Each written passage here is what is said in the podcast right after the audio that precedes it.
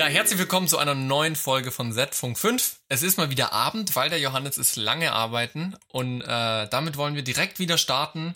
Ein herzliches Willkommen und Guten äh, Abend. wunderschön, dass der Johannes endlich Feierabend hat. Wo warst du? Erzähl, du kommst vom Set. Ja, genau. Wir haben heute äh, gedreht für äh, ge- gestern und heute für einen Werbefilm ähm, mit Tieren. Ja, Hundewelpen, Katzenbabys. So. Ganz süß, aber sehr anstrengend, weil die machen halt nicht das, was wir wollen, vor allem die Katzenbabys nicht. ja, Kann man ja auch einplanen. Ähm, kann man einplanen. Ja, dass das alles man. länger dauert. ja, kann Ja. man. Ähm, aber mein Tag hat schon mal, ähm, äh, das habe ich noch gar nicht erzählt. Ja, Ja. Mein Tag hat schon sehr actionreich angefangen.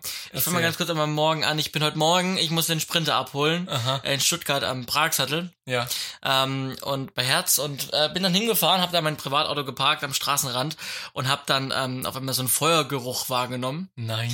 und habe dann hinter mich geguckt und dann kam aus einer Einfahrt richtig viel Qualm. Und dann habe ich auch irgendwann habe ich wieder ins Auto geguckt und überlegt, hm, ja, das ist schon ziemlich viel. Und dann habe ich realisiert, dass das Hupen, das Piepen, was im Hintergrund war, ein Feuermelder war. Oha.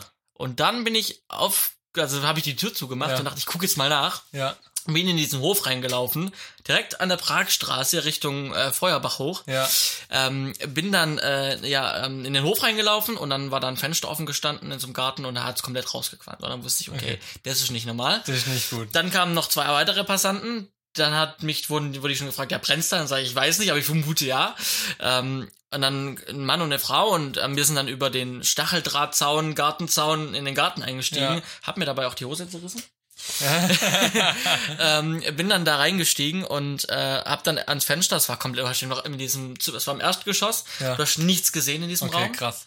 Ähm, Man und, muss dann, dazu sagen, du bist bei der Freiwilligen Feuerwehr. Ja. Also du weißt, was du tust, Genau. wenn du dahin gehst, ja. und ähm, hab dann reingerufen, ob jemand da ist und dann kam auch jemand ans Fenster und ohne jetzt jemand zu diskriminieren wollen, also es war wirklich, ähm, äh, ja, es war so ein bisschen so sehr ungepflegt, ähm, also es Ja. war wahrscheinlich auch ein sehr armer Mensch Aha. ähm, und äh, ja, äh, war auch sehr verwirrt. Ich weiß nicht, ob da vielleicht auch Alkohol im Spiel liegt, Mhm. Ja, also ich ja, ja. keine Ahnung. Er war sehr verwirrt Ungewöhnliches Erscheinungsbild. Genau. Und ähm, er, er stand am Fenster, lief zum Fenster, ja, ja, er, und sagt, es wäre sein Wecker und äh, alles gut. Und das war aber alles komplett verqualmt, ne? Und Oha. hat dann seinen Wecker auch in der Hand. Und dann sage ich, ja, ja, wir machen den Wecker gleich aus und jetzt kommen Sie mal raus hier, ja, kommen Sie raus. Und er so, nee, nee, ich zieh mir noch was an und ist wieder reingelaufen in die, Ja. in die Bude. Und, und wir so ganz verwirrt, ich und der ein oder andere Mann Klar. was machen wir denn jetzt?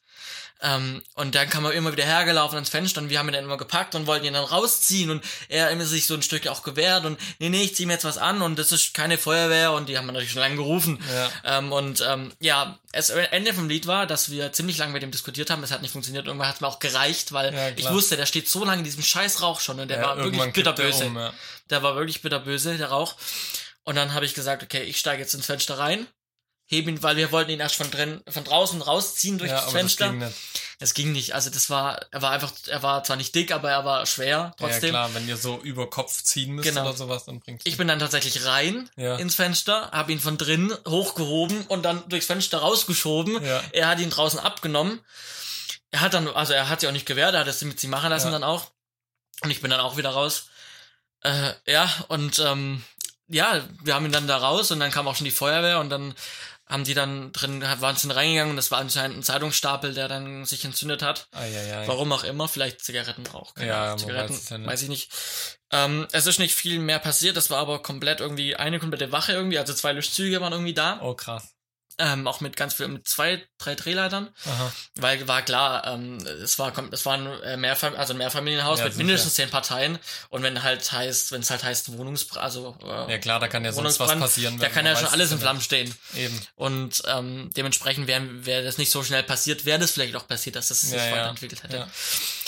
Ja. Ja, im Endeffekt sind viele wieder abgerückt und die haben halt diesen Zeitungsstapel dann und wir haben dann noch eine Zeugenaussage machen müssen und ich muss ja eigentlich auf Set. Also ja, ich, richtig, eben. ich wollte dir du den Sprinter abholen und wollte ja dann ans Set fahren und Ja. äh, ja, ich, ich habe gut kalkuliert, ich habe viel Puffer gehabt, das heißt, ich kam nur eine halbe Stunde zu spät ins Set. Okay. Ähm, deine Ausrede war bestimmt so spektakulär, dass ich es dir nicht ja, krumm ich genommen zeig dir gleich habe. mal noch, ich habe Bilder äh, davon Oh ja, gemacht. Ähm, zeigen, ey. ich habe dann auch Beweisbilder gehabt. Ja. die, die waren sehr verständnisvoll bei der Produktion. Ja, sehr gut, sehr gut. Äh, nee, aber es war, mein Tag hat sehr actionreich angefangen. ja, das glaube ich dir. Ja, nee, aber das Projekt, äh, dieses eine Werbefilmprojekt ist jetzt abgeschlossen. Ja. Und ähm, ja, jetzt bin ich noch zwei Wochen dort auf jeden Fall Mhm. äh, in der Produktionsfirma, wo ich gerade bin in Stuttgart äh, und mache da meinen Produktionsalltag. So wunderbar. Genau. Ja, Spannend, ey, unfassbar. ja. Unfassbar. Und was ist bei dir aktuell los? Bei mir ist aktuell sehr viel Bürozeug los. Ähm, also ich bin gerade wieder sehr viel im Büro und mache alle möglichen Sachen. Bin ja immer wieder an der Hochschule und Mhm. tu da mitarbeiten. Ähm, und da steht jetzt eben demnächst ein neuer Kursstart, also im Wintersemester an, das ist klar. Ähm, da muss viel vorbereitet werden. Ähm, und ansonsten äh, hatten wir zwar ja den letzten coolen Workshop gemacht, ähm, der richtig, also der mir persönlich auch extrem viel Bock gemacht hat. Mir auch. Ähm, und zwar ging es um Livestream. Ja. Äh, und äh, wir hatten ja ein bisschen, also ein kleines Setup gemacht. Äh, drei Kameras, kleiner 8-Kanal-Mischer, eben mit Wirecast dann auf dem Mac Pro. Ähm, und wir waren, wie viele Leute waren wir? waren Ja, drei, sechs vier, Studenten. Sechs Studenten. Und wir jetzt beide Wir und beide, noch ein genau. Audiostudent. Genau. Ähm, und im Prinzip haben wir morgens angefangen. Du hattest ja den Theo die Theorie-Einheit mit Danik gemacht, wo ich übrigens noch nicht so ganz weiß, was du erzählt hast, aber es war wohl sinnvoll, es hat funktioniert. ähm, und danach haben, die, haben wir die Studenten eine Matz produzieren lassen. Äh, und parallel dazu hat die andere Gruppe von den Studenten die Grafiken ähm, ja, erstellt und animiert. Und äh, dann haben wir nach einer Ziel kurzen, war, Ziel war äh, kurzen eine, Vorbereitung haben wir dann eine fünf bis zehnminütige Live-Sendung auf Facebook. ganz genau. Und die Studenten haben alles vorbereitet. Genau. Und das Ah. haben wir dann gemacht. Ähm, das Ganze war öffentlich zugänglich, aber na, ich hatte aufs, auf eine Seite geschaltet, wo jetzt keine Besucher draufkommen und haben Ja. das auch nicht publiziert, weil es einfach ein Testlauf unter Live-Bedingungen für die Studenten sein sollte. Wir haben das Ganze dann dreimal durchgespielt und das erste Mal sind wir richtig auf die Schnauze gefallen, aber mit Absicht. Da habe ich sie alle auflaufen lassen. Ähm, wir hatten gesagt, wir wollen um 15 Uhr live gehen. Wir waren dann um kurz nach 15 Uhr live und wir hatten halt keine Probe, kein gar nichts. Wir haben Ja. nichts durchgesprochen. Da sind sie richtig auf die Nase gefallen. halt, wir haben gesagt, wir lassen sie mal auf jeden Genau, Fall. wir lassen sie mal auflaufen genau, auf jeden ins Fall. kalte Wasser springen. Genau, äh, um eben auch mal diesen Live-Alltag, den Genau. sagen, weil wenn man auf Keiner von denen hatte jemals was mit Genau. Live-Erfahrung. Genau, und wenn man halt auf dem Satelliten sendet zum Beispiel und da ist halt 15 Uhr Sendebeginn, dann ist halt da 15 Uhr Sendebeginn. Und wenn man fünf Minuten später anfängt und nachher fünf Minuten später aufhört, werden die letzten halt. fünf Minuten, genau, dann fliegt man vom Satellit. Genau. Ist dem letzten Kollegen von mir passiert. Ja. Die, die äh, eine Live-Sendung gefahren sind und die letzten 30 Sekunden sind halt nicht mehr gesendet worden, weil sie vom Satellit geflogen sind. Ja. Ähm, also diese Situation war schon sehr äh, realistisch und, und, und, äh, und äh, das war aber ganz cool, Aber weil dadurch, lief ha- gut. ja, und dadurch haben sie halt gemerkt, was ist wichtig, dadurch, Ja. dass sie im kalten Wasser waren. Und äh, dann der zweite und dritte Durchlauf, wo wir dann auch mal die Crew durchgewechselt haben. Wir hatten dann drei Kameraleute, drei in der Regie. Ähm, hat es echt gut funktioniert. Also da war ich super überrascht. Und auch, wir hatten ein recht kleines Setup. Wir haben nicht wirklich Licht gebaut, nur ein bisschen Aufhellung von vorne. Aber ähm, es sah schon recht professionell aus für dieses kleine Setup, was wir da hatten und auch mit dem kleinen Personalaufwand, ja. Ähm, aber das hat mega Spaß gemacht. Ähm, äh, jetzt bin ich gerade dabei zu konzipieren, das Ganze als Zweitages-Workshop zu machen, ähm, wo dann eben auch äh, Einfach noch ein bisschen äh, die, die, später die Sendung dann einfach noch länger zu gestalten, Genau, ja. inhaltlich auch Genau, etwas ja. natürlich wertvoller, damit sie vielleicht auch sich lohnt, dass man sie dann auch öffentlich zugänglich macht. richtig genau. Damit also, der Druck noch mehr da ist, als wenn man sagt, man, ja, zum einen der Druck, aber auch, glaube ich, vor allem der Ansporn, weil, genau, weil man, je größer man stellt was Ding auf die Beine, ist, was nachher Leute sehen. Und Genau, da ist die Motivation auch werden muss. größer, genau, ja. Ähm, und im Prinzip ist das Ziel eben, nach zwei Tagen einen halbstündigen Livestream zu machen und man produziert Matzen und, und man hat dann vielleicht eine Live-Talkshow oder sowas. Ähm, und das ist natürlich ein viel größerer Aufwand, das muss konzipiert werden, vorbereitet werden, man hat dann auch mal technisch ein bisschen mehr Aufwand. Ähm, und da bin ich jetzt gerade dabei, das zu konzipieren, da werde ich ja auch dann demnächst auf dich zukommen, das hatte ich ja schon angekündigt, dass wir da dann uns gemeinsam nochmal zusammensetzen. Das ist jetzt so aktuell mein Geschäft. Ich habe jetzt keine großen Projekte, weil auch sich bei mir privat jetzt demnächst einiges ändert und da geht einfach sehr viel Mhm. Zeit drauf. Ähm, deswegen bin ich eigentlich ganz froh, dass ich kein anderes Projekt habe als Kameramann gerade, obwohl es natürlich auch Spaß macht, gar keine Frage. Ähm, aber so habe ich jetzt aktuell, wenn ich viel im Büro bin, morgen Startpunkt, abends einen Startpunkt und dann ist es relativ geregelt jetzt Ja. aktuell. Ähm, und dann äh, steht ja bei mir irgendwann auch noch endlich Urlaub an. Deswegen, ja, das ist bei mir so aktuell, aber eben diese, diese ganzen Live-Geschichten machen unglaublich viel Spaß. Also das war so definitiv ein Highlight der letzten zwei Wochen. Ähm, dieser ganze Tag Livestream-Workshop, das war schon sehr cool. Ja, äh, vielleicht noch eine kurze Begriffserklärung für, wenn es äh, so, äh, soll es Filmemacher geben, die mit Mats nichts anfangen können, Ja. die vielleicht nicht aus dem Fernsehbereich kommen Die vor allem zu jung sind. oder um auch zu jung verstehen. sind. Äh, das äh, ist nichts anderes als ein Einspieler, den ihr einen kleinen Ja. Beitrag, der in einer Fernsehsendung oder sowas eingespielt wird. Also Mats für Magnetaufzeichnung. Genau, weil früher eben die ganzen Einspieler, die wurden auf Magnetbändern aufgezeichnet, sprich auf VHS-Kassetten, wäre der Consumer-Datenträger. ähm, im, Im Pro-Bereich waren das jetzt nicht unbedingt VHS-Kassetten, aber die Technik war im Prinzip die gleiche. Ähm, und deswegen hat sich das so eingebürgert, dass die Mats immer noch das gleiche ist. Man hört das ja ab und zu mal, wenn in der Sendung Mats abgesagt wird oder so. Ja. In unserer letzten Sendung kam ein Thema ziemlich, äh, hat ein Thema für ziemlich viel Interesse gesorgt. Ja, tatsächlich auch für überraschend viel Rückmeldung. Ne? Also Ja. da äh, herzlichen Dank für eure Rückmeldung, das äh, hat uns sehr gefreut. Ja, wir haben äh, auch dazu dann noch, ein- wir wollen jetzt nicht nochmal alles aufbauschen und drüber, drüber, drüber alles durchkauen. Wir haben aber noch ein paar Zusätze, ein paar Nacht, Nachtrag. Nachtrag, ja, weil wir auch von euch darauf aufmerksam Genau. gemacht wurden. Ähm, ich fange da vielleicht gerade mal an mit dem ersten Punkt, äh, der, der mir so gar nicht bewusst war, aber ich habe dann auch recherchiert und es ist tatsächlich so, dass die Red Raven tatsächlich in den ersten Monaten jetzt erstmal exklusiv bei Apple ist. Ja. Also das ist, glaube auch die erste Pro-Kamera, ähm, die wirklich bei Apple jetzt so exklusiv erhältlich ist. Ähm, man munkelt auch, dass es längerfristig so sein soll, was ich sehr überraschend finde. Also es ist bisher nur ein Gerücht. Ich habe noch keine bestätigten Quellen, die das irgendwie definitiv hundertprozentig zusichern. Aber ich finde, es ist auf jeden Fall eine spannende Entwicklung, wenn man die Red Raven jetzt nicht mehr über die gängigen Händler Mhm. bekommen würde, weil gerade ja für die kleineren Filmemacher die Red Raven doch durchaus interessant ist. Ja. Ja. Ähm, wo sich dann natürlich auch die Frage anschließt, wo will Apple hin? Ja, Ja, also absolut. dass Red jetzt eine Kamera mal exklusiv zu Apple geht, klar. Ich meine, die, die eine Raven wollen, die kaufen sie dann bei Apple. Ja. Irgendwie kommen sie hin. Aber warum macht Apple das? Ähm, und jetzt hatten wir ja schon vor einer Weile die, die WW, WWDC? WWDC, genau, wo der iMac Pro vorgestellt wurde. Ähm, es gibt ja parallel auch die Gerüchte, dass der Mac Pro Tower vielleicht wieder ein Revival erlebt. Ähm, wo ja dann auch die Frage kam, geht Apple wieder mehr ins Pro-Geschäft? Vielleicht. Vielleicht erfahren wir ja schon äh, äh, auf der, jetzt auf dem nächsten Event, was jetzt Ja. am Anfang, Anfang Mitte September stattfindet. Vielleicht Ja. erfahren wir da nicht nur was über das iPhone, sondern auch mehr über die Pläne im Pro-Geschäft. Vielleicht, Vielleicht. gibt es schon einen kleinen Teaser für Ja. den ähm, iMac Pro nochmal Ja. oder halt für den Mac Pro. Ja, also ich denke, für den iMac Pro wird es auf jeden Fall nochmal was Neues geben. Soll ja im Dezember starten. Eben, genau. Vielleicht gibt's dann ja äh, irgendwelche genauen Es fehlen ja noch Infos. Es fehlen ja auch noch Infos Ja. ne, zum Gerät. Ähm, aber ist auf jeden Fall eine interessante Wendung, die man da beobachten kann. Gerade auch jetzt nicht nur mit den eigenen Produkten, sondern auch mit den anderen Produkten. Die haben ja schon eine Weile DJI-Produkte ähm, im, im äh, Angebot auch drinne.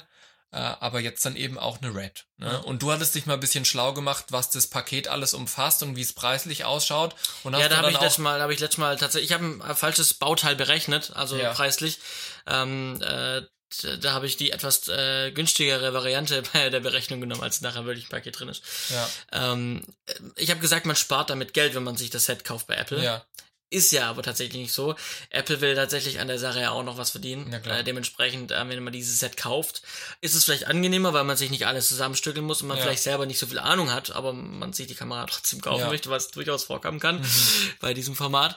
Äh, und dann legt man tatsächlich unterm Strich etwas mehr Geld hin, als wenn man sich die Teile einzeln zusammensucht und kauft. Also Mhm. Ja. Apple will da auch nochmal schön, wie man Apple kennt, auch dran verdienen. naja, klar. Ja. Ähm. Deswegen ist das Set, wenn man sich das Set kauft, ist es angenehmer, Mhm. aber halt auch ein Ticken teurer. Ja, Das ja, nur zur Richtigstellung von letzten Mal. Ja, ja. Gut, äh, was ich auch ganz interessant finde, gerade weil du meintest, für Leute, die da noch nicht so viel Ahnung haben, ich habe mir so ein paar äh, News-Seiten angeschaut, äh, unter anderem Macwelt und heise.de und sowas. Und äh, was ich da immer ganz interessant finde, äh, Red Raven wird als Nobel-Filmkamera bezeichnet und als Profi-Kamera jetzt exklusiv bei Apple und sowas. Das heißt, auch die Branche, die um Apple herum besteht, ja, die weiß noch nicht so ganz genau, was passiert Ja. und weiß auch dieses Produkt, glaube ich, noch nicht so ganz einzuschätzen. Also es ist eine ganz spannende Entwicklung gerade. Ja, absolut. Ähm, was äh, auch noch so ein bisschen ein Manko ist, zumindest in meinen Augen, klar, im Profibereich nehmen wir unseren Ton separat auf. Mhm. Trotzdem macht es vielleicht manchmal auch Sinn. Ähm, oder man hat es eilig und, ähm, und äh, man möchte vielleicht trotzdem mal den Ton äh, in die Kamera direkt Mhm. einspeisen, direkt in der Kamera Wie aufnehmen. zum Beispiel der Felix von der Laden. So, zum Beispiel. Ist er ja auch schon auf die Nase gefallen und deswegen Ja. hat, er, hat er ja auch schon selber gemerkt, dass es mit dem Ton in der Red halt einfach nicht gut ist. Ja. Jetzt haben wir in dem Set folgendes. Wir haben hinten drauf diese Battery Die Platte. Form on Plate, ja. Genau, die ja auch Anschlüsse hat, ähm, wie SDI ähm, und so HDMI, weiter, ja. HDMI und sowas. Ähm, und für den Ton haben wir nur ein, äh, einen normalen Klinkenbuchse äh, Mhm. an der Red selber, glaube ich sogar. Ähm, wir haben aber keinen Eingang für XLR. Mhm. Wir müssten uns für XLR, also wenn wir den Ton über professionell reingeben wollen, Ja. dann brauchen wir ja nochmal eine extra Platte, die wieder ein paar tausend Euro extra Ja, kostet, um dann ja. eben, oder halt ein Modul, ein extra Modul, wo wir dann eben nochmal ein separates Tonmodul haben, Ja. Wo dann auch natürlich dann der Ton danach auch besser klingt, als wenn ich ihn direkt per, äh, per Klinkenkabel in die Red, so wie sie dann da verkauft wird, einspeisen Mhm. würde. Das heißt, von meiner Sichtweise trotzdem nochmal ein Manko, dass man sich, wenn man einen Ja. gescheiten Ton haben möchte, man sich nochmal ein Modul von Red kaufen muss für viel Geld und halt in dieser Platte halt kein ähm, XLR-Eingang Mhm. äh, ist. Ja, äh, kann ich von, aus deiner Sicht äh, total verstehen. Ähm, für mich persönlich als Kameramann spielt jetzt nicht so eine große Rolle, habe ich dir auch vorhin schon mal erzählt, weil ich sag, wenn ich wirklich damit professionell arbeite, wo ich ja die Kamera eher mit einordne, dann hast du auch schon gesagt, nimmt man den Ton separat auf. Mhm. Aber gerade für die kleinen Filmemacher, die ja angezielt werden, oder auch, sag ich mal, aus Produzentensicht, ist natürlich schon auch entspannt, wenn XLR dran ist. Ja. Und das natürlich klar aus, aus, der, aus dem Hinblick ein Manko, da gebe ich dir völlig recht. Wenn man es jetzt aber wirklich als diese Profi-Kamera einordnet, wo Red ja herkommt, dann, äh, sag ich mal, gut, ist zwar ein Klinkner-Anstecker, aber für einen Referenzton reicht's. Ja, Genau. dafür reicht's, genau. genau. Ähm, Spannend. Noch eine Sache ganz kurz zu dem, äh, wir haben ja gerade auch den Mac, den iMac Pro angesprochen, Mhm. der ja im Dezember kommen soll. Vielleicht erfahren wir, wie gesagt, jetzt mehr bald. Ja. Ähm, ich habe noch was äh, Interessantes gelesen und zwar soll es möglich sein, das weiß man natürlich auch nicht bestätigt, aber es soll möglich sein, ähm, dass man die CPU austauschen kann am iMac Pro. Was? Ja. Das ist ja spannend. Das Also heißt, quasi man- das Motherboard. Man könnte, genau, man könnte, also das, das gab es anscheinend auch schon mal in Mhm. ganz, ganz, ganz, ganz älteren äh, iMacs okay. die Möglichkeit. Im Mac Pro damals im Tower sowieso, klar. Aber im iMac soll es auch möglich gewesen sein, ähm, in sehr alten. Okay. Ähm, und es soll tatsächlich auch sein, dass man quasi wie beim Arbeitsspeicher, man kauft sich den äh, iMac Pro Mhm. ähm, oder wie ein iMac ja, und ich rüchte dann nachher für auf eigene Kosten, also was hoch. also halt auf selber, ohne dass Naja. Apple da noch viel drauf, dass es teuer wird bei Apple direkt. Ich rüste nachher die, die, den Arbeitsspeicher selber nach. Mhm. Könnte ich tatsächlich wahrscheinlich, wir wissen es nicht bestätigt, aber es wäre möglich, gut möglich, dass wir auch die CPU austauschen können. Mhm. Ich selber kann es mir nicht vorstellen. Ich glaub, weiß nicht, was ich von dem Gerücht halten soll. Ähm, ja, aber das ist tatsächlich bei, äh, wo, von den Leuten, die auf der WWDC waren, ähm, ist das, äh, von den Leuten kam das. Die Okay. also wirklich vor Ort waren an der Ja. Präsentation. Also ich bin tatsächlich auch ein bisschen überrascht, dass das möglich sein soll, weil ich finde, für mich schließt die Bauform ein bisschen aus, weil eben das alles Ja. so kompakt ist und teilweise direkt drauf Ich muss ja ist. theoretisch eh für alles das Display abnehmen, das Eben, verklebt, ja. ich muss es erwärmen. Ja. Das will Apple ja eigentlich auch nicht. Vielleicht sagen sie, vielleicht sagen sie, wir bauen es dir ein. Das heißt, es geht wirklich exklusiv nur für sein, uns. Da machen sie irgendwas rein, wo Ja, oder halt beim autorisierten Genau. Partner. Ja. Könnte natürlich sein. Ähm, ich denke, da wird uns vielleicht die, die Keynote äh, jetzt im, im Ja. September mehr verraten. mal der, der 12. ist mal anvisiert, also müssen noch nicht, äh, keine Einladungen raus. Ich vermute jetzt nächste Woche könnten die Einladungen die rauskommen. Kommen, ja. Ähm, momentan wird der 12. angepeilt fürs Event. Warten wir mal ab. ja, bleibt, bleibt auf jeden Fall spannend. Ja. Du hast dich noch ein bisschen weiter informiert, du hast noch ein bisschen hier ähm, auch ein paar aktuelle äh, Nachrichten. Branchen-News. Ja, genau. Und zwar, ähm, ich habe die letzten zwei Wochen immer wieder, weil ich viel im Büro war und ab und zu mal Ablenkung brauche, immer wieder auf Branchen-News-Seiten nachgeschaut und mir sind da zwei Sachen ins Auge gestochen, die ich interessant fand, aus verschiedenem Hinblick. Ähm, und zwar geht's beim ersten um die äh, Serie The Walking Dead. Ähm, und zwar war da die Headline Milliardenklage bei The Walking Dead, die natürlich erstmal sehr reißerisch klingt. Mhm. Ähm, wenn man aber da mal sich ein bisschen reinliest und tatsächlich äh, mal äh, nachforscht, was da eigentlich passiert, ist es eigentlich genauso erschreckend, wie auch die, die, ähm, die, die Überschrift klingt. Ähm, und zwar geht es darum, dass ähm, ähm, die Produzenten fühlen sich benachteiligt bei der Gewinnausschüttung. Mhm. Jetzt muss man das ganze System ein bisschen erklären. Ähm, The Walking Dead ist ja beim Sender AMC. Ähm, AMC tut es aber nicht als Sender produzieren, sondern die Tochterfirma AMC Studios oder wie Mhm. das Ding heißt, produzieren. Das ist ja ganz oft so, Ja. ja, also ist gang und gäbe. Jetzt ist aber so, dass natürlich, wenn die Produ das Produktionshaus ähm, die Sendung produziert, dann bekommt dieses Produktionshaus vom Mutterkonzern Lizenzgebühren. Mhm. So, und da wird jetzt äh, AMC vorgeworfen, dass der Sender AMC viel zu wenig Lizenzgebühren ans Produktionshaus gezahlt mhm. hat, als zum Beispiel für vergleichbare ähm, andere Serien, mhm. wo deutlich teilweise drei- oder vierfach höhere Lizenzen mhm. ähm, gezahlt wurden. So, das ist ja an sich nicht das Problem, weil aus Sicht des Produktionshauses und des Senders ist natürlich cool, der Gewinn, der gemacht werden kann durch die Serie, bleibt natürlich dann beim Fernsehsender mhm. und wird nicht zum Produktionshaus verlagert. So, und jetzt kommt das Problem. Genau. Was wäre nämlich, wenn das zum Produktionshaus verlagert würde? Dann würden die Produzenten der Serie mitverdienen, weil die genau. natürlich vertraglich geregelt haben, sie werden prozentual am Gewinn beteiligt. Ja. Um diese Klausel zu umgehen, hat jetzt quasi der Sender weniger Lizenzgebühren an das Produktionshaus gezahlt, damit das Haupt, der, der große Gewinn beim Sender mhm. bleiben kann. Ja.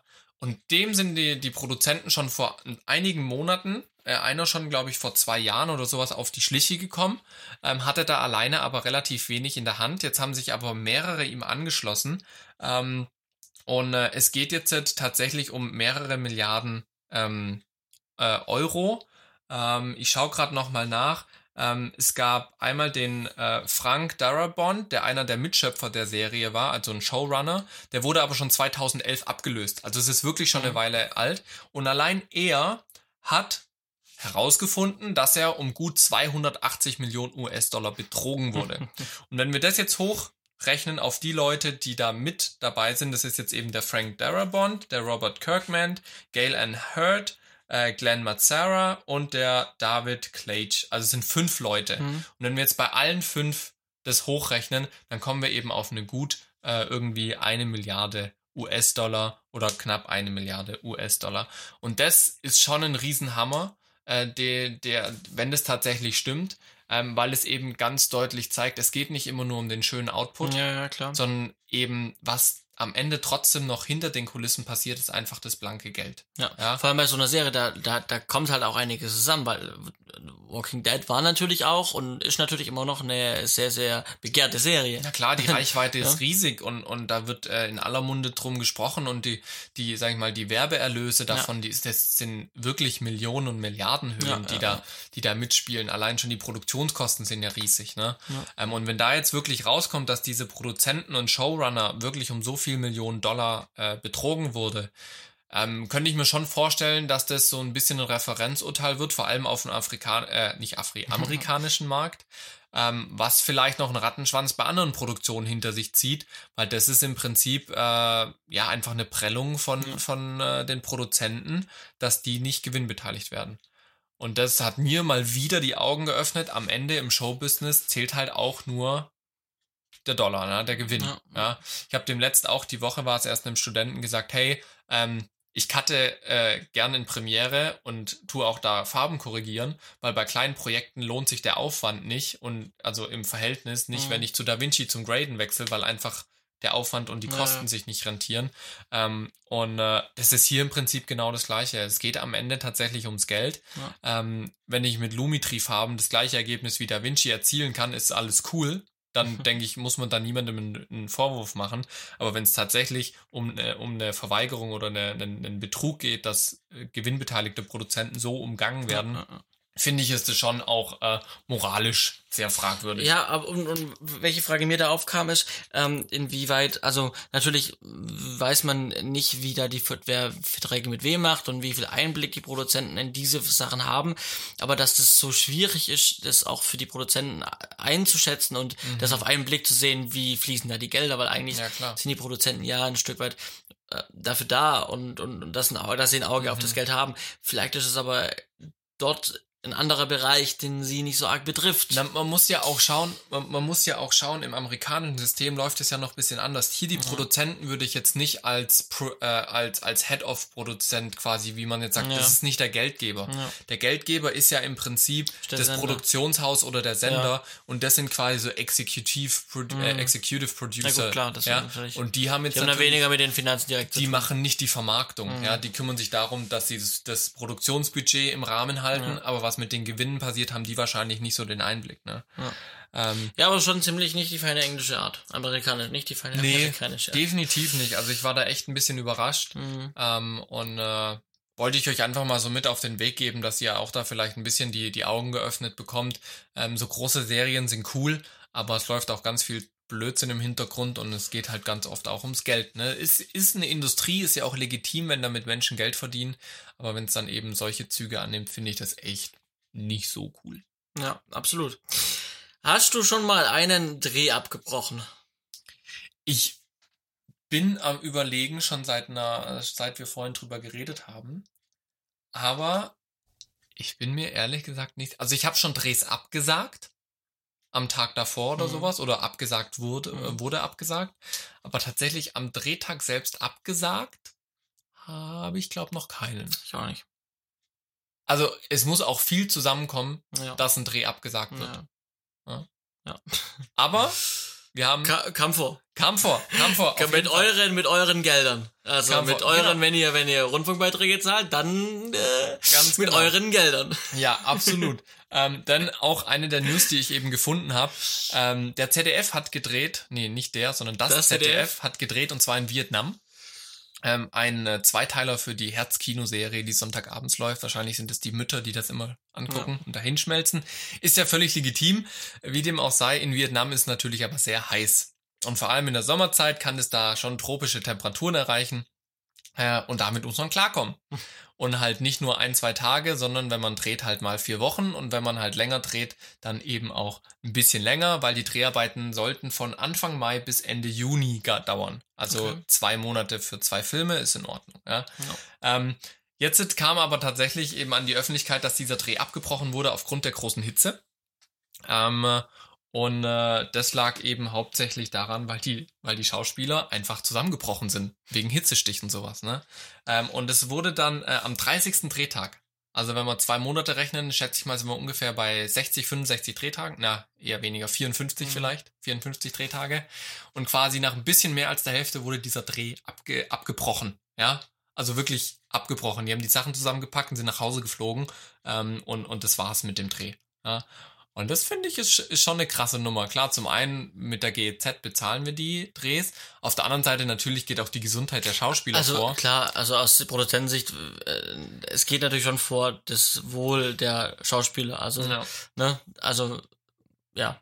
Ja, aber weißt du, ich, ich finde es schon krass. Aus Produzentensicht hast du natürlich die Verantwortung, dass die gesund bleiben. Auf der anderen Seite hast, hast du die ganze die Zeit Verantwortung dem Sender gegenüber und den. Ey, wir sind jetzt in Vietnam und mhm. geben so viel Geld aus und jetzt plötzlich müssen wir abbrechen, ja, ja. Da, weil das zieht ja, ja ganzen also Rattenschwanz also, hinter sich. Da, genau und und klar, man hat, ich habe ja auch gerade, da bin ich bin ich dabei der Meinung bleibe ich auch, dass natürlich die Gesundheit der der Mitarbeiter und der Schauspieler ja. vorgehen, also zumindest bei mir so. Ja. Und ich mich würde halt noch mehr die Hintergründe interessieren, mhm. weil da muss wirklich, wie du es gesagt hast, bei dem Abbruch muss viel zusammenkommen ja. und ähm, warum man da keine andere Lösung finden konnte, mhm. weiß ich halt nicht. Ähm, ja, das abgebrochen wurde, klar, ähm, hatte seine Gründe. Das ist mit Sicherheit, weil man Natürlich. lässt und Dreh nicht ab. Ja, ja äh, und, ich, so. und ich vermute, die haben auch verschiedene Szenarien durchgespielt. Was ist, wenn man einen Dreh unterbricht für einige Tage, dass sich die ja. Schauspieler erholen können? Gibt es irgendwelche Möglichkeiten? Vorgeworfen wird ja eben jetzt, dass man, dass die Gelder so rausgehauen werden. Ja, natürlich. Und äh, so eine Produktion ist ja für die gar nichts wert und weil das Geld haben ja. sie ja sowieso. Ist aber nicht so. Die werden mit hundertprozentig werden die Szenarien durchgespielt haben, die werden sich Sachen überlegt haben, um das Ganze trotzdem fortzusetzen, weil das ist ja natürlich auch so fertige Filme natürlich natürlich ein Volkserlebnis fürs komplette Team, für die Produzenten. Natürlich ne? und wie gesagt, auch hier steht ja wieder viel Geld dahinter. Also der Produzent muss ja im Budget bleiben auch, ne? Und, und wenn jetzt so ein Dreh abgebrochen wird, ist es erstmal dem Produzent seine Aufgabe, ja. trotzdem eigentlich den Dreh zu absolvieren in dem gesteckten Rahmen. Ja. Ähm, und die haben mit Sicherheit viele Szenarien durchgespielt. Ich kann mir nicht vorstellen, dass die erste Lösung war, abzubrechen. Ähm, aber gerade so ein großes Ding, zwei, zwei Teile in Vietnam zu drehen mit einer großen Crew und, und Schauspielern und alles, ähm, das ist schon eine krasse Sache. Und da kam mir so auch der Gedanke, was wären für mich Gründe, einen Dreh abzusagen? Mhm. Ja? Äh, ah, ganz, ganz kurz noch, bevor wir das diskutieren, was ich noch sagen wollte zu diesem ähm, GZ und schmeißen ja. alles Geld raus wo du schon gesagt hast, das ist nicht so wirklich ein Argument, weil die haben sicher viele Szenarien durchgespielt. Für mich ist es einfach nur Aufgebausche und Hetze mhm. gegen die GEZ. Klar, man kann von der GEZ denken, was man möchte. Ja, gar keine Frage. Wir haben eben hier öffentlich-rechtliche Fernseher, die finanziert werden, auch mit über diese Beiträge und sowas. Ähm, kann man gut finden oder nicht, aber ich schieb nicht alles automatisch da drauf und mhm. mache jetzt eine Hetze dagegen. Ja, ja. Aber jetzt eben die Frage nochmal, um darauf zurückzukommen. was sind für dich oder was sind auch für mich Gründe, um einen Dreh tatsächlich abzubrechen? Weil wir hatten ja auch schon bei uns im Abschlussfilm zum Beispiel den Fall, dass wir jemanden ins Krankenhaus fahren mussten. Ja. ja. Ähm, kam aber für uns in dem Moment nicht die Frage auf, ob wir es abbrechen. Nee. Ja. Natürlich nicht. Klar, da muss, kommt natürlich drauf an, was, was ist passiert, ja. Mhm. Und wie schwer ist was passiert. Ein Grund für mich ja. wäre zum Beispiel, wenn wir jetzt mal beim Thema Verletzung bleiben, jemand fällt vom Gerüst. Mhm. Hat Wie Brad verletzt. Pitt, der beim Stunt so. sich einen Fuß bricht. Genau. War es Brad Pitt? Nee, Tom Cruise war es. Entschuldigung. Weiß Tom, ich nicht. Auf Tom jeden Cruise. Fall, auch das wäre für mich kein Grund, den Dreh abzubrechen, außer ich brauche den Darsteller in dem Bild. Hauptdarsteller. Noch. Ja, aber wenn ich ihn nicht mehr brauche an dem Tag, also wenn ich noch andere Sachen drehen kann, dann yeah. breche ich den Dreh nicht ab. Ja, ähm, aber für mich wäre viel schlimmer, wenn, also deswegen sage ich auch, kommt drauf an, wie schlimm, mhm. wenn der so stürzt, dass ähm, er so schwer verletzt ist, ähm, dass also so schwer verletzt ist, dass auch, also dass ich sage, okay, heute ist Schluss, ja, wir mhm. machen jetzt Schluss, ähm, wir sammeln uns, wir ähm, kriegt Bescheid, wann wir weitermachen, äh, morgen, übermorgen, keine Ahnung, ähm, aber für heute ist Schluss. Also das ja. mich ein Grund, wenn also Todesfall, glaub, man hat oft auch, ja. man, man, man liest, ich wollte jetzt lange nicht aussprechen, jetzt habe ich es ausgesprochen, ein Todesfall, ja, möchte man keinem wünschen, dass es nee, an irgendeinem Set passiert. Ja. Passiert aber leider häufig und also man hört es gerade häufig. Ähm, ähm, da gab es auch jetzt in Amerika ähm, gab es gab es zwei Produktionen, wo es auch um Stunt ging. Ja, wo halt die Stunt-Leute ums Leben gekommen genau, sind. Ne? So und das war jetzt halt, es hat sich jetzt halt in den letzten drei Monaten ziemlich gehäuft. Also mhm. ob es jetzt nur die Meldungen sind oder ob das davor auch schon so oft passiert ja. ist, weiß man auch nicht. Ja. Ähm, aber es passiert halt und es äh, kommen halt die, die Meldungen gerade sehr, sehr häufig. Und mhm. ähm, bei einem Todesfall natürlich sofort, dann ist erstmal Feierabend. Dann, ja, da, da, dann, dann darfst du auch erstmal nicht weitermachen. Dann, dann ja, muss ja erstmal alles über, rechtliche so, dann, dann muss ja erstmal überprüft werden, warum ja, und was und was kann man dagegen tun. Besteht die Gefahr nochmal, dass das passiert? aber ich glaube, man muss in dem Punkt unterscheiden Drehunterbrechung und Drehabbruch. Weil okay, die ja. Filme in Hollywood, die werden ja, wenn jetzt die Stuntfrau gestorben ja. ist, werden sie unterbrochen, eine ja, Woche klar. oder so, und das dann stimmt, geht's weiter. Das stimmt, so tragisch das klingt und so, so makaber wie das klingt, aber dann geht's weiter und die Frau wird ersetzt. Oder der Mann. Ja. Ähm, und ich denke, das haben die auch gemacht. Ich glaube nicht, dass die, okay, oh, die ist jetzt im Krankenhaus, wir brechen sofort ab. Die haben sich ja auch erstmal unterbrochen und dann geschaut, was passiert. Ja, ähm, Spielfilm ist jetzt ein Riesending, aber was wäre jetzt zum Beispiel, wir sind ja öft, öfters auf Imagefilmdreh oder sowas, was wäre da ein Grund abzubrechen einen Drehtag oder sowas, weil für mich kam jetzt tatsächlich als erstes, okay, wenn irgendein Equipment kaputt ist. Ja, klar, wenn du. Also dann bin ich ja eh gezwungen abzubrechen, dann, sozusagen. Dann brechen wir es aber auch ab und, und, und ne, dann, dann brechen wir den Dreh ab, aber wir beenden ihn nicht. Genau, ja. Der wird dann quasi halt, gibt's dann einen Nachdrehtag oder sowas, ja. Ähm, aber wenn wir jetzt zwei, zwei, drei Tage unterwegs sind, ähm, was wäre da ein Grund abzubrechen? Also der einzige Grund für mich, um das Ganze zu beenden, wäre wirklich ein Konflikt, der aber dann natürlich auch dann erst entstehen kann, weil ich mache ne keine Produktion mit einem Kunden, mhm. mit dem ich sowieso im Clinch bin oder mit dem ich, dann würde der Kunde mit mir auch gar nicht als Dienstleister zusammenarbeiten wollen. Ja. Aber ich könnte mir vorstellen, dass es dann halt ein Punkt wäre, dass es vor am Dreh zu einer Situation kommt, die vielleicht nicht absehbar war, mhm. die aber in sehr, sehr großen Diskussionen enden könnte mit dem Kunden, ja. zwischen Produzent und Kunde, dass der Kunde sagt oder dass wir sagen, nö, unter diesen Bedingungen lass uns es beenden. Das müssen ja. aber wirklich ganz, ganz triftige ja. Gründe sein, weil ich möchte natürlich auf meinen Teil des Ganzen ja auch nicht von dem Projekt verzichten, so mhm. was ich daran verdienen mhm. würde. Und natürlich der Kunde ist natürlich auch gewillt, das Ganze ja irgendwie über die Bühne zu kriegen, dass man sich ja. dann, aber dass überhaupt so ein Clinch entsteht, ist für mich nicht greifbar aktuell, mhm. weil ich kann mir nicht vorstellen, was passieren sollte, damit das so ja. mit dem Kunden so ein Konflikt entsteht. Ja. Also für, für mich es sind im Prinzip, für mich sind es im Prinzip auch nur solche Sachen, so entweder wirklich ein, ein elementare, ein elementarer Konflikt am Set, der das Weiterarbeiten nicht möglich macht, ja, ja? Ähm, oder eben äh, menschlicher Schaden beziehungsweise halt das eine Verletzung oder ja. sowas. Das wäre für mich auch noch ein Grund und klar Equipment. Ja? ja. Aber meistens würde es erstmal zu einer Drehunterbrechung, glaub führen. Ja. Also das wirklich so ein Projekt so komplett sofort abgebrochen und wir machen da nie wieder weiter. Ich weiß nicht, was da passiert. Vielleicht würde ich, also vielleicht äh, würde ich, würde ich jetzt morgen für Air Berlin drehen. Mhm. Ähm, würde ich vorm Dreh vielleicht sagen, ich hätte gerne 100% aufgrund des, dessen ja. der Insolvenz, ja. hätte ich gerne komplett die Das Summe ja. der Fertigstellung, sonst gibt es den Film nicht.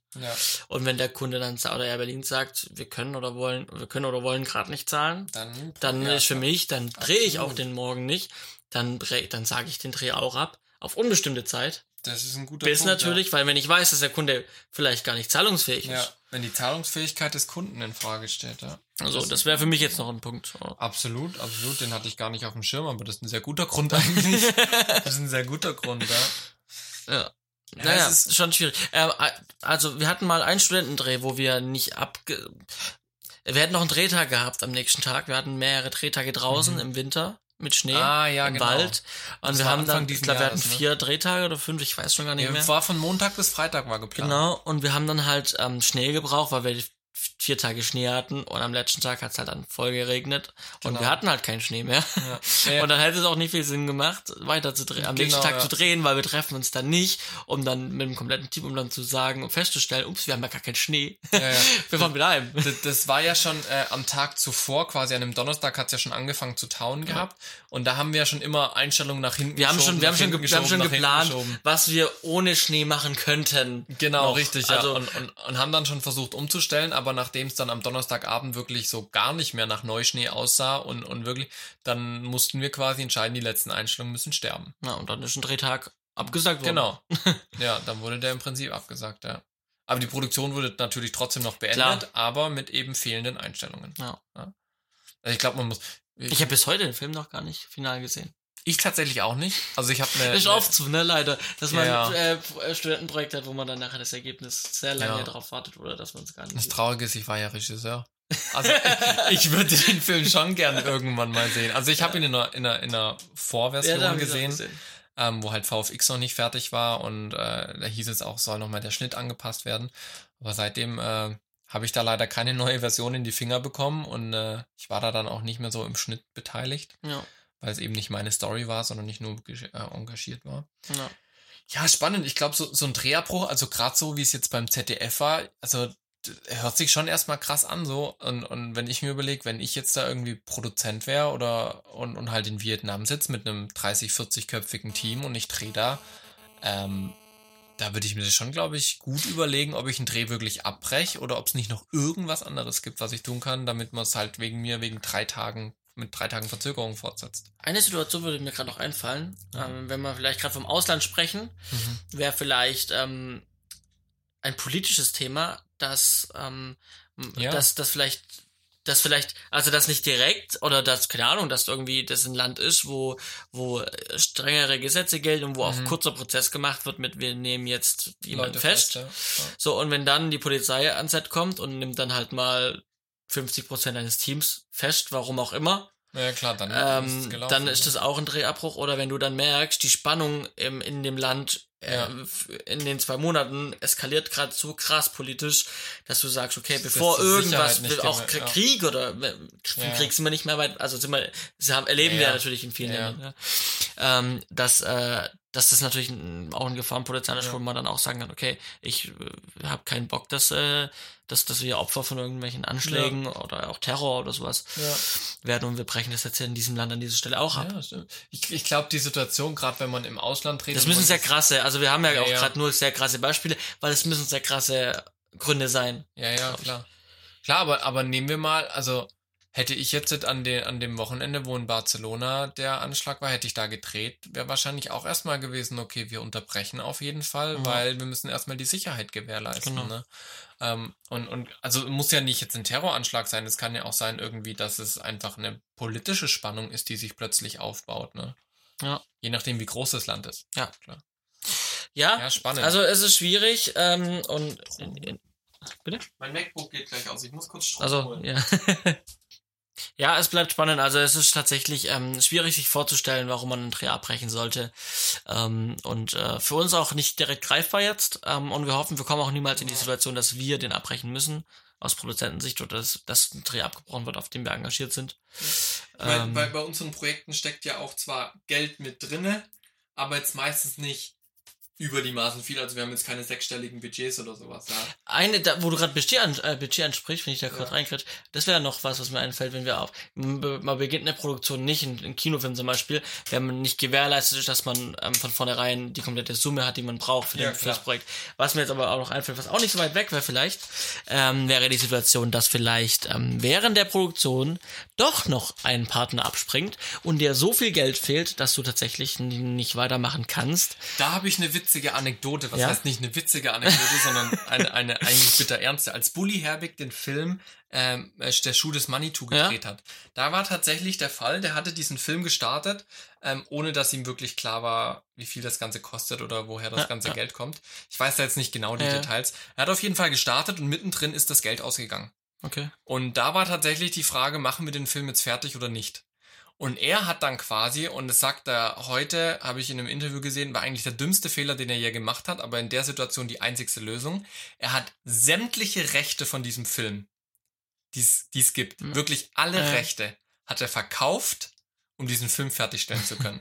das heißt, an diesem kompletten Erlös, den der Film gebracht hat, hat der Bully Herbig keinen müden Cent gesehen. Mhm. Das ist, die Geschichte kenne ich gar nicht. Das ist der Stand, den ich habe. Ich habe das mal in irgendeinem Interview gesehen ich weiß nicht mehr, in welchem Zusammenhang das war. Okay. Aber es war auf jeden Fall so, dem ist während dem Dreh das Geld ausgegangen. Und der hat dann eben ganz, so wirklich alle Rechte verkauft, ähm, um eben diesen Dreh fertigzustellen. Ja. Und das finde ich schon eine drastische Maßnahme, ne? Ja, schon. Äh, weil, dann machst du halt wirklich aus Leidenschaft. Ja, absolut. halt absolut. Ich meine, der Film ist super witzig. Ja, ja, ja, natürlich. Und er, und er ist schon voller Munde. Also äh, man ja, hat ja. viel darüber gesprochen. Man kennt ihn. Auf, jeden Fall. Ich, ich, der hat jetzt auch einen neuen Film Ja, warst du, warst du schon Nein, in der Bulli-Parade? Ich war noch nicht. Kann man mal, kann man vielleicht mal gemeinsam. Mal gucken. Vielleicht kommen wir da irgendwann gemeinsam. Wenn wir mal wieder aus dem Alltagsarbeitsstress rauskommen. Oh ja, Mann, ey. Unfassbar. Nun ja, also das wollte ich da auf jeden Fall. Klar, Budget ist ein Grund, ähm, aber selbst da gibt's vielleicht solche Lösungen. Ja. Ähm, wie dem auch sei. Genau. Nun ja. Kommen wir noch zu einem weiteren Thema, was du, äh, was dich gerade aktuell beschäftigt. Ja. Äh, Bajonett, also ja. Objektivverschlüsse. Konkret, äh, also wir möchten noch nicht über alle äh, Bayonets äh, sprechen. Mhm. Ähm, sagt man Bayonets? Ja, ich habe keine Ahnung, was die, was Bayonette, die, was der nee, Bayonette von Bayonett. Naja, egal. Also ihr wisst, was gemeint ist. Ähm, wir sprechen hier von Objektivanschlüssen an die Kamera. Mhm. Ich möchte ähm, direkt mal auf EF und E, also Sony E-Mount und äh, Canon EF. Ja. Ich habe eine Sony, äh, ich habe halt aktuell den Fall. Ich möchte mir Objektive kaufen. Ich habe die Alpha 6300 und möchte halt das Kit-Objektiv drauf, möchte aber halt Optiken, gescheite Optiken mhm. haben. Das Objektiv ist eigentlich ziemlich gut, aber klar, ich will mehr. Ist halt ein Fotoobjektiv. Genau, ich möchte ja. halt mehr haben. Ähm, und da ist die Frage, was kaufe ich mir? Kaufe ich mir jetzt, äh, ich sag mal, universellere Objektive, und zwar EF-Mounts, also mit mhm. EF-Mounts, damit ich sehr eigentlich auf den größten Teil der Kameras, die ich noch verwenden könnte in meinem Spektrum, äh, dran machen kann. Mhm. Und ich habe dann auf meiner 6300 immer einen EF auf E-Mount Adapter äh, und kann halt meine kompletten Objektive nur noch mit diesem Adapter nutzen. Mhm. Oder ich kaufe mir jetzt halt passend zur Kamera Objektive mit Sony E-Mount. Mhm. Hab dann vollen Funktionsumfang. Ich weiß, man kann auch mit guten Adaptern tatsächlich auch ähm, genau, also ähm, Autofokus und sowas, dass es trotzdem genauso ist wie mit einem originalen E-Mount-Objektiv. Da, da, da weiß ich auch nicht genau den Stand, so wie gut sind jetzt Adapter. Habe ich dann wirklich so einen Nachteil, dass ich, wenn ich jetzt sage, dann wäre ich ja eigentlich blöd, wenn ich jetzt sage, ich kaufe mhm. jetzt für meine Kamera, mit der ich, wo ich Objektive am meisten nutze, äh, kaufe ich mir andere Objektive, ja. die ich weniger gut nutzen kann, eingeschränkt nutzen kann. Bin ich da wirklich, was ist da deine Meinung? Bin ich da wirklich so eingeschränkt? Oder sagst du auch, nee, es macht schon Sinn, vielleicht die Objektive universeller nutzen zu können? So, das ist halt so. Ich, was glaub, ich? Ich glaube, die erste Frage, die ich dir stellen würde, war, ist, was willst du mit diesen Objektiven machen? Willst du filmen oder willst du fotografieren? Nee, in erster Linie natürlich filmen. Äh, genau. Aber weil, sie, ich möchte sie auch weil, trotzdem erkennen, so fotografieren nutzen. Weil das war nämlich auch der, der Punkt, der ich mir, äh, die Frage, die ich mir gestellt habe. Und bei mir war klar, ähm, ich habe mir diese Kamera geholt, ich habe ja die 6500, mhm. ich habe mir die Kamera geholt, weil ich weiß, die macht ein super Bild für das, mhm. was ich sie einsetzen möchte. Ähm, und ich kann mit ihr auch fotografieren. Ja. Mir war aber klar, dass ich nicht alle Objektive für alles nutzen kann. Mhm. Ich habe ja von der Sony A, vom A-Mount habe ich ja schon einige Fotoobjektive von meiner Spiegelreflex. Ähm, und äh, die hatte ich ja adaptiert auf meine A7S. Da war aber der Autofokus grottig, also wusste ich, für Fotografieren kann ich das in die Tonne kippen. Ähm, Und was ich mir dann die Frage gestellt habe, tatsächlich, für was benutze ich sie hauptsächlich? Und ich habe gesagt, naja, fotografieren tue ich eigentlich nur in meiner Freizeit, mal im Urlaub. Da möchte ich auf jeden Fall einen guten Autofokus haben, aber da reicht mir im Prinzip ein Standard-Zoom-Objektiv. Also habe ich mich dann dazu entschieden, ich habe mir jetzt das 1805er mit der Blende 4 Autofokus geholt. Mhm. Ja, was ich habe hauptsächlich zum Fotografieren. Und das ist wirklich so dann mein. Von Sony direkt? Ja, genau. Sony direkt, E-Mount. Ähm, das ist so, sag ich mal, meine private Kombi. Die 6500 mit dem Zoom-Objektiv, was ich dann auch mit in Urlaub nehmen kann, mal so auf eine Familienfeier oder wo ich mhm. halt Spaß zu habe, ja, wenn ich unterwegs bin. Diese Optik werde ich aber wahrscheinlich nicht so oft zum Filmen verwenden, weil es einfach eine Fotooptik ist. Ich habe einen elektrischen Fokus dran und sowas. Und das ist einfach nicht so optimal. Was ich dann gemacht habe, ist, ich habe mir überlegt, was für Optiken brauche ich zum Filmen. Und da war mir klar, oder habe ich dann für mich entschieden, naja, wenn ich mir Optiken zum Filmen kaufe, dann möchte ich die nicht nur an meiner Kamera einsetzen, sondern auch an anderen. Mhm. Deswegen habe ich gesagt, ich hole mir fürs Filmen EF-Mount. Okay. Und dann war es eben, ich will sie zum Filmen benutzen und nicht zum Fotografieren, also hole ich mir welche, die müssen keinen Autofokus haben und so weiter. Deswegen, was ich mir geholt habe, ist ein E auf EF Adapter von Comlight für 60 Euro. Rein mechanisches Ding, null Elektronik, gar nichts. Der kann auch keinen Autofokus. Und dann habe ich mir eben zwei Valimax VDSLR Optiken geholt. Für die kleinen Projekte, die ich da mit der Kamera umsetze, sind die super. Mhm. Für alles andere größere habe ich dann eh große Objektive. Aber ich kann auch zur Not mal, wenn ich im Lowlight bin, eine 1.5er Blende mit dem Valimax auf EF eine andere Kamera mit Adapter mit auf EF dranbringen. Ja. Das heißt, die zwei Objektive sind universell einsetzbar für mich, ähm, was für mich ganz wichtig war, weil ich will nicht die Objektive da Geld investieren und dann irgendwie es nur an meiner Kamera nutzen können. Ja, du hast tatsächlich nicht äh, ein System, sondern du hast tatsächlich viele. Und vielleicht muss ich von dem Gedanken auch weg bei mir, dass ja. ich sage, ich will mich jetzt entscheiden und ich will nur EF oder nur E-Objektive. Ja. Vielleicht sollte ich für den Gedanken auch mal, weil ich habe gar nicht drüber nachgedacht, ja. auch dass es vielleicht Sinn macht, doch unterschiedliche. Anschlüsse zu haben. Ja. Weil tatsächlich also, so ein Film brauche ich eigentlich ja. den, den, Autofokus nicht ja. so sehr. Das heißt, da könnte ich auch tatsächlich wie du einen rein mechanischen Adapter nehmen. Den ja. Gedanke habe ich noch Also ich, ich glaube, diese, die, die Frage so, was will ich damit machen, ist in, in, in vielen Punkten entscheidend. Ich werde auch immer wieder von Bekannten gefragt, hey, ich will eine Spiegelreflex, ich will Urlaubsfotos machen. Und denke ich mir so, was willst du genau mit dieser Kamera machen? Ja, Urlaubsfotos. So, warum willst du eine Spiegelreflex? Die macht doch gute Bilder. Und das ist genauso so, warum willst du dieses Objektiv? Ja, weil es hat einen EF-Mount zum Beispiel. Ja, aber für was willst du es denn nur? Ja, zum Fotografieren. Ja, warum nimmst du dann nicht ein Objektiv mit E-Mount, wo dein Autofokus ja. gewährleistet ist? Und ich glaube, das ist ganz entscheidend. Ich habe jetzt, Gedanke. ich habe jetzt aktuell habe ich drei verschiedene Bajonettsysteme. Ich habe E-Mount, da habe ich genau ein Objektiv für. Das ist dieses 1805 mhm. Blende 4, was ich eben als Standard-Kit-Objektiv auf meiner Kamera drauf habe. Dann habe ich zwei Optiken auf EF-Mount, die ich zum Filmen hauptsächlich benutze. Das ist einmal ein 24 mm und einmal ein 50 mm. Und dann habe ich noch äh, drei Optiken auf A-Mount. Mhm. Das sind die Optiken, die ich bei meiner Spiegelreflex dabei habe. Mit denen kann ich fotografieren. Ähm, mit beiden Kameras, sowohl mit der 6500. Hast du da nochmal einen A auf E-Adapter? Genau, ich mhm. habe mir einen A auf E-Adapter geholt. Der bei, mit der A7S ist der eine Katastrophe, weil die mhm. A7S nicht so einen guten Autofokus hat, weil sie einfach eine Filmkamera mhm. ist. Ja. Mit der A6500 funktioniert der Adapter einwandfrei. Ja, also ich habe die, die, diese Ultrasonic-Motoren mhm. von Sony. Ähm, und die funktionieren fast genauso schnell jetzt auch mit dem Adapter. Ja. Ähm, und da sage ich eben, wenn ich mal fotografieren möchte mit lichtstärkeren Objektiven, ich habe dann 70, 200, 2.8 und solche Geschichten, dann kann ich die auch verwenden zum Fotografieren. Ähm, Brauche ich aber wahrscheinlich nur noch sehr selten, weil ich jetzt einfach diese Standardreisezoom habe. Ja, ja, weil ich bin Kameramann für Film, ich bin kein Fotograf, ich mache nur noch ganz selten gewerbliche Fotoaufträge. Ja. Ja ähm, und dann kann ich immer noch meine Spiegelreflex nehmen. Und ich habe eben, wenn mir 24 und 50 nicht ausreicht, habe ich eben noch die Möglichkeit, 70-200 vom A-Mount zu adaptieren. Hm. Ob ich das so nochmal machen würde, weiß ich nicht. Ich würde mir vielleicht dann tatsächlich eher einen EF-Mount holen, weil ich dann sage, dann muss ich nicht ständig Adapter wechseln, ja. einfach aus praktikablen Gründen. Ähm, da ich aber die Optik schon hatte und ich weiß, wenn ich das Ganze verkaufe, was ich habe, kriege ich nicht so viel, dass ich mir gleichwertiges mhm. neu kaufen kann. Deswegen habe ich mich entschieden, jetzt, aktuell nutze ich das so. Aber die neuen, also Optiken, die ich mir neu kaufe, wenn sie fürs Filmen sind, habe ich persönlich für mich entschieden, hole ich auf EF. Mhm. Ähm, und alles andere kann ich auf E-Mount holen. Ja. Aber da brauche ich jetzt im Prinzip nicht mehr viel. Okay. Ja. Selbst eine Panasonic EVA 1 Kamera, die jetzt rausgekommen ist, ähm, hat auch einen EF-Mount. Ja, krass. Äh, auch Red kann ich mittlerweile auf EF mir die, die Mounts vorne dran bauen. Mhm.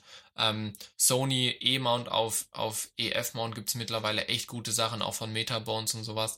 Ähm, aber ja, das ist so den Gedanken so, was willst du wirklich damit Ja. machen? Ja, ich habe tatsächlich jetzt mal noch eine, also eine andere Sicht auf das, auf, auf, auf die Mhm. Dinge äh, tatsächlich jetzt auch mitbekommen. Ich muss mal drüber nachdenken, aber ich habe auf jeden Fall jetzt einen äh, neuen Denkanstoß bekommen Ja. mit dem Thema.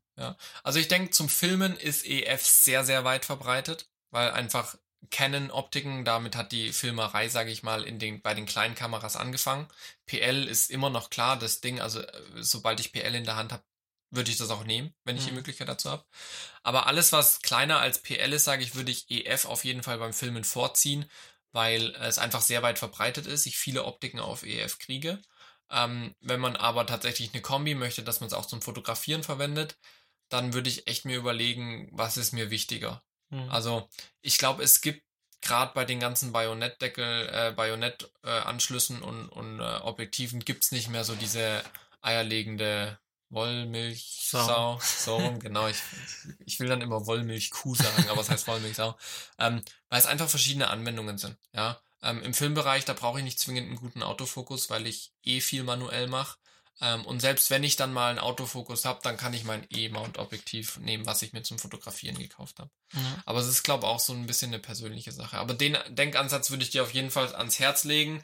Werde dir darüber klar, was willst du mit dem Mhm. Objektiv machen. Ja. Ähm, und dementsprechend kannst du dann entscheiden. Ja. Und dann kommt es natürlich auch darauf an, was ist es für ein Objektiv. Wenn es jetzt wirklich so ein E-Mount-Objektiv Ja, ist, ich- ich ich habe mit, mit voll elektronischem Zoom und elektronischer Schärfe, dann ist für mich klar, okay, das ist einfach ein Fotoobjektiv. Ich werde damit nicht irgendwie an ein Filmset gehen und versuchen, manuell scharf zu stellen, weil das mit dem Objektiv ein Krampf ist. Ja, ja ich, ich habe ein Auge geworfen auf das ähm, Objektiv, was bei der Red im Paket dabei ist. Das Sigma. von Sigma. Mhm. Das hat irgendwie 1,8er Blende, was ganz Ja. gut ist, weil ich. Weil die Kameras, die wir haben heutzutage, sind gut. Ja. Ähm, trotzdem bei Dunkelheit, das sind auch, gibt's bessere und schlechtere Kameras. Ich will nicht sagen, dass meine, also meine 6300 ist auch was, Ja, äh, die- die ist auch gut, was, was ordentlich, ja. Lowlight angeht. Ähm, aber da, da, da macht man nochmal so richtig Qualitätsunterschied und da möchte ich gern, wenn man mal trotzdem abends filmt, Ja. ähm, oder halt, wenn es dunkel ist, Vielleicht möchte ich halt professionelles Ergebnis Ja, haben. eben. Und da ist mir so eine 1,8er Blende voll wichtig. Ja, ich meine, du hast ja jetzt gerade das 50 mm, was dann bei 50 eine 5-6er Blende hat. Da Ja. bringt ja auch eine gute Lowlight-Kamera nichts mehr, weil das klaut dir Nee. einfach so viel Licht. Genau. Ja. Deswegen, ich habe auch, ich habe auch eine 35er Festbrennweite mit 1,8. Ich habe jetzt die zwei Balimax mit 1,5. Ähm, Genau. Klar, natürlich. Und bei dem Sigma Zoom sind die 1,8 halt durchgängig. ja, na klar. Dafür, klar, kann Ja, ich mir dem nicht so weit reinzoomen. Ich glaube, das ist 18 bis 35, Mhm. was nicht sehr nah ist. Aber, Aber ich habe einen kleineren Sensor, äh, kleineren Sensor, deswegen. ein APS-C, deswegen, Genau, ja, ja, deswegen, ja, habe ich ja sowieso, habe ich ja sowieso. Dafür habe ich dann nachher nichts weitwinkliges an der Objektiv. Also, Ja. Auf der anderen Seite musst du dir überlegen, also was ich für mich aus der Kameraarbeit äh, gelernt habe, so meine immer drauf Linsen, die die ich am meisten verwende, sind halt wirklich bis maximal 35 Millimeter. Wenn es hochkommt, mal 50 Millimeter. Alles, was drüber ist, verwende ich sehr, sehr selten. Ja, weil du einfach, wann brauchst du einen 135 Millimeter bei einem Imagefilm? ja. Ja, also wenn, dann brauche ich mal ein 100er Makro oder sowas, aber ich sehr selten bei meinen bisherigen Jobs habe ich wirklich so eine hohe Brennweite gebraucht. Ja. Einmal, als ich äh, Fußball gefilmt habe, hatte Ja. ich mein 70-200 drauf, weil ich da einfach am Spielfeld dran stand. Ja. Aber mein, die Optik, die ich tatsächlich am meisten benutzt habe bisher, ist meine 1650-28. ja. Ja. Oder dann halt eben 24 Millimeter oder 35 Millimeter Festbrennweiten. Ja. Deswegen, also da würde ich mir jetzt an deiner Stelle nicht so viel Sorgen machen. ja. Fürs Fotografieren hingegen ist es ein bisschen wenig. Da gebe ich dir recht, da hat man gerne mal einen Zoom. Ja. Aber wenn du so gerade irgendwie mal aus der Hand filmst oder sowas, da hältst du auch gar nicht viel mehr ruhig als, sage ich mal, 50, 60 Millimeter. Und ich wäre auch bereit, diese 700 Euro rauszugeben für diese Ja. Optik. Wobei, entweder bin ich zu blöd, dann schreibt es bitte in die Kommentare. Ich finde dieses Objektiv nicht als E-Mount. Es kann sein, dass es gar nicht gibt. Ja, ich Ja, finde ja. Sony, ich finde einen Sony-Mount, aber das Ein ist der A-Mount. Also Ja, da ja. steht nicht Sony A, aber es Ja, ja. wenn Sony-Mount, dann verstehe ich äh, A-Mount. Das heißt, dieses Objektiv, diese Sigma-Optik, 1.8 durchgängig, 1835, glaube ich, du adaptieren. Muss ich sowieso adaptieren. Ja, ja. Was ich nämlich schade finde. ja klar. Weil ich finde, es ein schönes Objektiv. Nee, aber es ist gerade bei Sigma und auch bei Tamron und sowas, ähm, da gibt's nicht alle Optiken auf E-Mount, weil E-Mount verhältnismäßig ein sehr kleiner Markt ist. Hm. Weil, sag ich mal, wenn du eine FS5 oder eine FS7 benutzt, würde ich jetzt mal aus dem Bauch raus sagen, 85% der Leute benutzen einen Valimax, äh, nicht einen Valimax, einen Metabones Hm. E auf EF und benutzen Ja. dann EF-Optiken dran. Na genau, das hatten wir ja genau zum Film halt Ja, eher EF. genau. Und sag ich mal, die A6300 oder die A6500, die Leute, die fotografieren wollen, bedienen sich bei den Sony-Optiken, weil die haben auch extrem gute Sachen, die sind aber halt meistens noch teurer. ja. Ähm, ich weiß nicht, ob sich da viel ändern wird. Ja. Aber die Optik musste dann wahrscheinlich also auf jeden die Fall müsste ich auf jeden Fall adaptieren. Das heißt, die würde ich mir dann auch auf jeden Fall als EF holen. Ja, aber dann musst du halt nochmal einen echt guten Adapter dir zulegen, dass du dann auch einen Autofokus hast, wenn du fotografieren willst. Richtig. Weil das nicht zum, zum Fotografieren, sondern nur zum Film nutzen, wäre Ja. zu schade, glaube ich. Ja. Vor allem mit der. Naja, gut, äh, war Krisenthema. Ähm, aber ich bin auf jeden Fall mal, habe eine neue Sicht, also die Sicht, die Ja. du hast, ähm, mit diesem, dass man nicht nur sich jetzt für ein System komplett entscheidet, sondern auch Fotografieren und Video Ja. und dann dementsprechend halt dann auch Ja. andere unterschiedliche Systeme hat. Man, man muss, glaube ich, halt auch immer überlegen, wie oft setze ich die Kamera für das ein und Mhm. für das. Also meine Kamera sage ich mal, vielleicht 50-50. Ja, ich habe einige Projekte, die kann ich damit umsetzen, aber sage ich mal, einen Großteil meiner Projekte setze ich mit größeren Kameras um, Ja. weil ich einfach größere Kameras brauche, andere Ja. Specs und sowas, Ja. ja. Und deswegen sage ich, ja, da brauche ich jetzt nicht die Monsterauswahl an, an Filmoptiken, weil ich die, da hole ich mir eh Master, äh, Compact Primes oder, oder irgendwelche kleineren Vintage-Optiken oder sowas. Da brauche ich kein großes Arsenal. Deswegen habe ich mir persönlich auch nur die Valimax-Optiken angeschafft, wo Ja. ich tatsächlich einen Glücksgriff hatte, weil ich habe da auch schon viele Kollegen gehört, die sagen, voll doof, unscharf und alles. Für mich persönlich habe ich gute Optiken erwischt, ja. Ähm, aber da soll es anscheinend auch schlechte geben. Ja, ich glaube, das ist, ist, ist ein großes Thema. Ähm, und man muss einfach sich im Klar sein, was möchte man machen. Mhm. Ja, ich weiß, was wir machen. Wir gehen zu den Picks. Wir gehen zu den Picks. Das war eine Ich hab wunderschöne Überleitung, gell? Alter Schalter, Johannes. Wunderbar. So, läuft's. was hast du mitgebracht? Ich habe heute mitgebracht ein Tool, was ich äh, sehr oft verwende, wenn es um Fernsehausspielungen geht. Und zwar ganz großes Thema bei Fernsehausspielungen ist immer Ton, Mhm. dass es richtig gepegelt ist, dass es Ja. nach den Normen ist. Ich hatte da ja mal schon vor ein, zwei ähm, Sendungen den EBU 128 erwähnt. Ich überlege gerade, ob ich den, ob ich das schon mal als Pick hatte, ganz ehrlich. Ich weiß es gar nicht. Wie dem auch sei, mir ist es So weit sind wir schon, dass wir so viele, ist echt dass wir krass, schon die ne? 12 und, und, und weil wir haben schon mal über EBU 128 geredet. Aber war das egal, Zusammenhang- stellt, wir haben auch viele neue Zuhörer bekommen, also ähm, Ja. sich da was überschneidet. Also falls es schon mal war, für die neuen Zuhörer, das ist jetzt neu für euch, für alle anderen tut's mir leid, aber ich habe diese Woche es wiederverwendet und letzte Woche auch. Das ist der ähm, Lautstärke- und Pegelradar in Premiere. Mhm. Das heißt, es ist ein Tool von äh, TC Audio, ist es, glaube ich. Ähm, es ist kein Plugin, das ist automatisch da, womit ich quasi mir nach EBU 128 Norm meinen Pegel anzeigen lassen kann mit dem Loudness-Faktor, mit der Dynamic Range und dann quasi nachbessern kann, falls es nicht passt. Ja. Und das ist ziemlich versteckt, muss ich sagen. Man muss da in den Audiomischer, dann muss man die erweiterte Ansicht anmachen, dann muss man in die Spezialeffekte reingehen, dann kommt man zu diesem Pegelradar. Ähm, aber der ist halt super easy. Den kann ich bis zu vierfacher Geschwindigkeit meinen meinen Film durchlaufen lassen und der hat quasi wie so ein Radar im Flugzeug, ja, ähm, zeigt er mir dann den Pegel an und zeigt mir halt dann den Durchschnittslautnesswert an und, und, und die Dynamic Range, womit ich sehr schnell ein gutes Ergebnis erzielen kann, wenn ich jetzt keinen Audioprofi an meiner Seite habe. Ne? Ähm, und sei es jetzt ein Interview oder die, die Sendung, die ich da äh, alle, alle anderthalb, zwei Monate hatte, ähm, das rettet mir immer so ein bisschen äh, den Ton, weil ich einfach das Ding laufen lasse und dann sehe ich genau, ah, okay, hier ist es extrem laut. Ähm, und manchmal denkt man, irgendwie der Pegel ist extrem hoch, aber es klingt trotzdem leise, Hm. weil einfach das Volumen von, Ja. von, von dem Sound nicht so groß ist. Ähm, und da muss man dann einfach immer schauen. Und das ist echt ein schnelles Tool, um gute Ergebnisse zu, zu liefern. Und das ist eben in Premiere inklusive, ähm, was denke ich nicht so viele wissen. Ähm, aber die, die mit Fernsehausspielungen zu tun haben, kriegen da eben ein sehr gutes Tool an die Hand. Da fällt mir ein, ich hätte es auch nutzen können. Ich habe neulich eine, eine Trauung, also Hochzeit, Mhm. ähm, in der Kirche gefilmt. Ja. Ähm, und dann war immer, wenn gesungen wurde und die Orgel gespielt hat und der Pfarrer gesprochen hat, war halt, die Musik war halt immer sehr Ja. laut und der Ja. Pfarrer immer sehr leise im Verhältnis. Ja. Und ich habe halt dann von Hand, aber ich meine, das ging immer, weil das war halt immer mal slotsweise, slotweise Ja. mal Musik, Ja. Äh, Ich meine, bei dann dem, konnte ich es hochziehen einzeln. bei dem Radar ich muss ich es auch manuell verändern. okay, er zeigt dir nur an. Der zeigt es mir nur an. Es Okay. ist, es ist Mhm. nur ein Kontrolltool. Okay. Also der geht nicht drüber und macht automatisch meinen Mhm. Pegel. Okay, das Der zeigt mir nur den Pegel an und dann muss ich manuell nachbessern. Gut, dann habe ich ja nichts Ja. verpasst. Nee, dann hast du nichts verpasst, aber also es ist hauptsächlich für so für so Fernsehausspielungen Ja. oder wenn du irgendein Pflichtenheft bekommen hast vom Kunden, ist es cool, weil du eben diesen Radar manuell auch mit deinen Maximalwerten bespielen kannst. Ja, aber der macht's nicht automatisch, Okay. nee. Das ist nee. gut. Nee, nee. Was, was ist bei dir? Gibt's ein, gibt's ein Update vielleicht? Äh, ja, also folgendes, ich habe äh, mir, ähm, ich habe mein Haus, also mein mein Zimmer, ähm, so ein bisschen jetzt Smart Home mäßig ausgestattet. Das hast du ja letzte Woche schon erzählt, dass du da dir da was anschaffen willst. Genau, äh, ich habe darüber gesprochen und dazu gibt's jetzt natürlich auch dieses Update. Äh, ich habe jetzt mein Haus äh, tatsächlich Smart Home mäßig ausgestattet Mhm. und ähm, habe mich dann jetzt auch für die IKEA Drahtfree, Drahtfree, Wie auch immer sie heißen. irgendwas Schwedisches, glaube ich, also Vermutlich. Vermutlich liegt nahe. Habe ich mich jetzt entschieden und ich habe ähm, ja, ich habe mir, äh, ich habe eingekauft, ich habe mein Einrichtungshaus leer gekauft, zumindest von einer Lampensorte.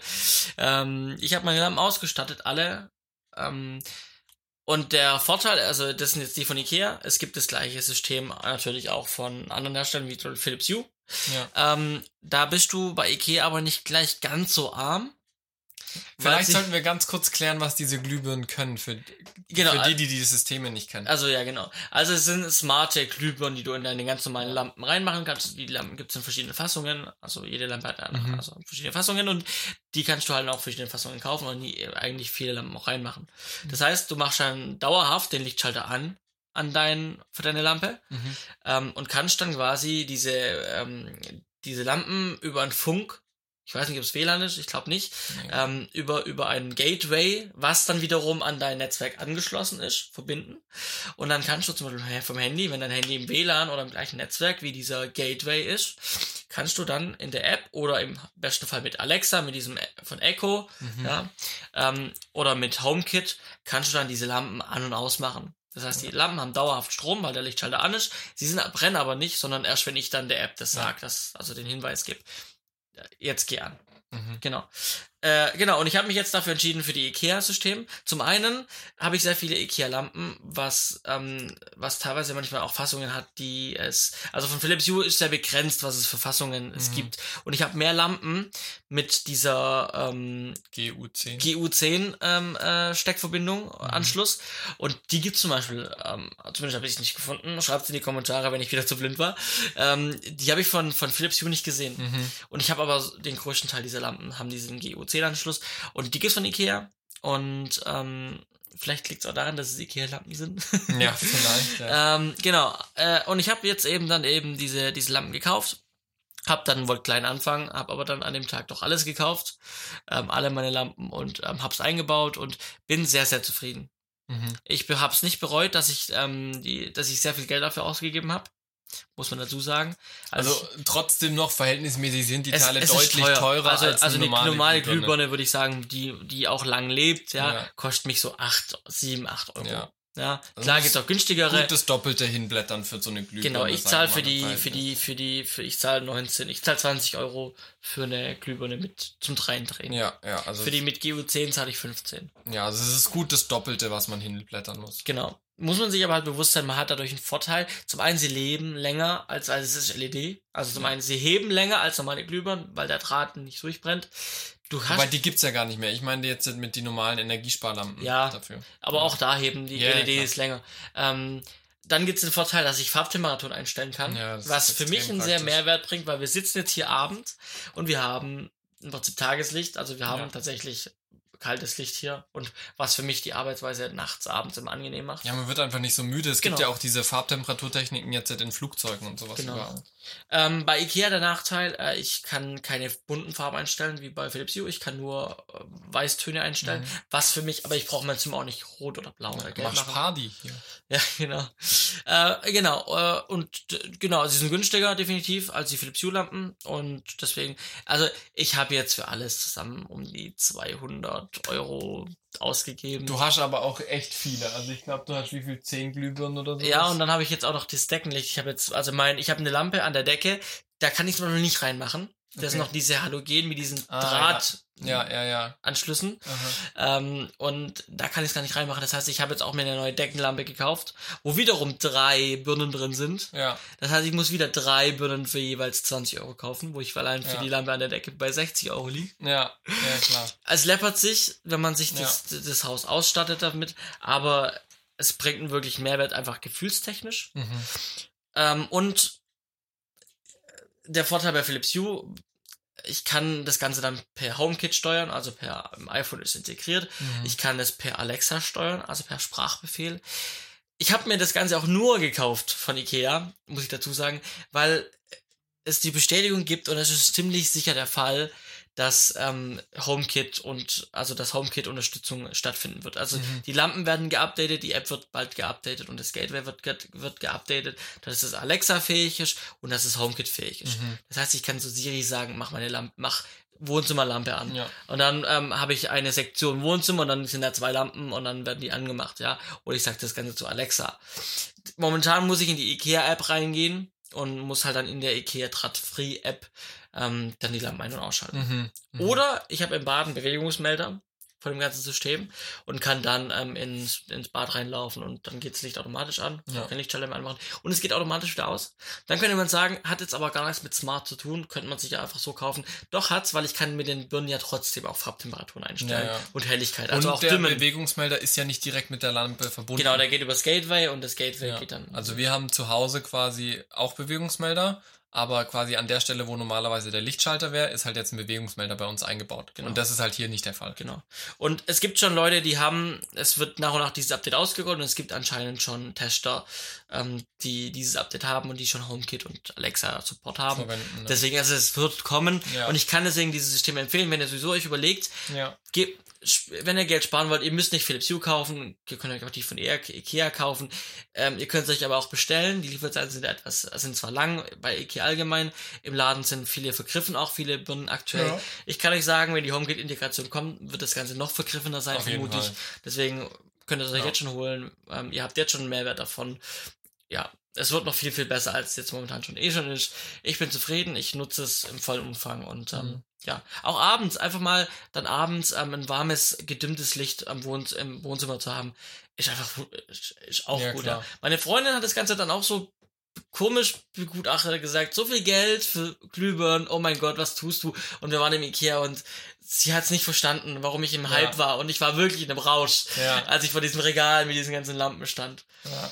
Ja, aber ich glaube, es ist auch so ein bisschen eine Typenfrage, ob man darauf steht oder nicht. Ja. Also ich, ich sag auch, ich finde es extrem cool. Ich werde mein Arbeitszimmer vielleicht Ja. damit ausstatten, aber ich werde nicht die ganze Wohnung damit ausstatten. Ja. Weil ich sag, fürs Arbeitszimmer ist es cool, weil ich auch eben gerade Tageslicht mag und es gibt ganz wenige Glühbirnen nur mit Tageslicht und dann kann ich dimmen abends und solche Sachen, gerade wenn ich auch mal was aufnehmen möchte oder Mhm. Ja. sowas. Dafür finde ich es extrem praktisch. Da bin ich echt gerade dran, mir zu überlegen, wie ich es am besten mache. Aber ich werde es mir definitiv nicht in die ganze Wohnung holen, weil äh, ich brauch's persönlich Ja. nicht. Ja, es ist extrem cool Ja. und vielleicht irgendwann Also, auch, aber mein, also meine. Freundin hat es sehr komisch angeguckt, aber sie mag's tatsächlich jetzt auch schon. ja, Und, und, und, und sie, und sie wartet tatsächlich auch sehr sehnsüchtig auf das Update, dass man dann einfach Mhm. zu Alexa sagen kann, mach für mich das Licht. naja, das ist dann schon eine schöne Spielerei, ne? Ja. Also, ähm, ja, sehr schön. Und dieser Pick hat jetzt auch unsere Zeit gesprengt, denn wir sind jetzt ähm, vermutlich bei der längsten Folge angekommen. Ei, obwohl ei, ich ei. eigentlich dachte heute, wir sind so fix und alle, dass wir ähm, heute eine sehr, sehr kurze Folge haben. Aber wir haben es geschafft. Ich glaube, das war das Adrenalin. Ja, auf jeden Fall. Also mir hat's wieder heute Spaß Ja, gemacht. mir auch. Ich hoffe euch auch. Wenn Ja. ihr irgendwas zu irgendeinem Thema zu sagen habt, meldet äh, euch, schreibt einen Kommentar oder sonst was. Wir freuen uns da. Wir reagieren auch da gerne drauf und kommen mit euch ins Gespräch. Ähm, seid so frei, meldet euch, teilt gerne den Podcast, wenn es euch gefällt. Ja. Und dann würde ich sagen, sehen wir uns, beziehungsweise wir hören uns demnächst wieder. Genau. Bis dahin, auf Wiederschauen. Macht's gut.